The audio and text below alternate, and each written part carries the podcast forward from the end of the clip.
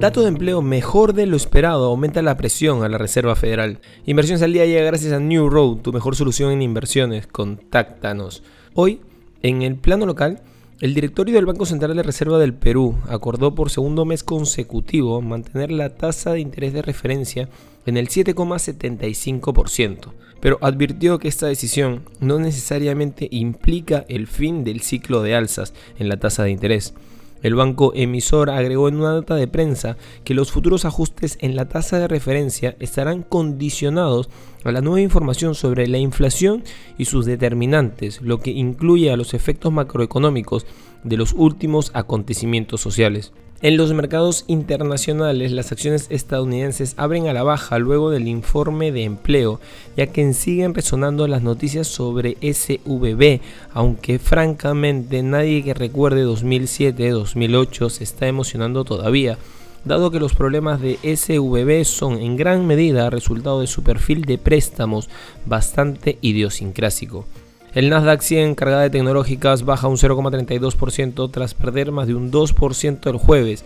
El Dow Jones se deja un 0,3% debido a las continuas pérdidas de los valores bancarios, mientras que los futuros del S&P 500 pierden un 0,4%. SVB, Silicon Valley Bank, por su parte, perdió otro 47% antes de la apertura del mercado, tras haber perdido un 60% el jueves. Por otro lado, en la cita del día que esperaba el mercado, los datos de empleo en Estados Unidos correspondiente al mes de febrero han dado una de cal y otra de arena. El mes pasado se crearon 311.000 nóminas no agrícolas, cifra más baja que el mes anterior, pero muy por encima de las 205.000 que esperaba el consenso. La tasa de desempleo sube al 3,6%, dos décimas más que el mes anterior y que lo estimado. También buena noticia en las nóminas privadas no agrícolas. En febrero se crearon 265 mil, mejor dato de lo estimado. No queremos irnos sin mencionar que Xi Jinping obtuvo el viernes un histórico tercer mandato como presidente de China tras una votación formal del órgano legislativo del país que ratifica su condición de líder más poderoso en décadas. El resultado de la votación de los diputados fue inapelable. 2.952 votos a favor, 0 en contra y ninguna abstención, celebrado con un sonoro aplauso de los parlamentarios reunidos en el Gran Palacio del Pueblo de Pekín.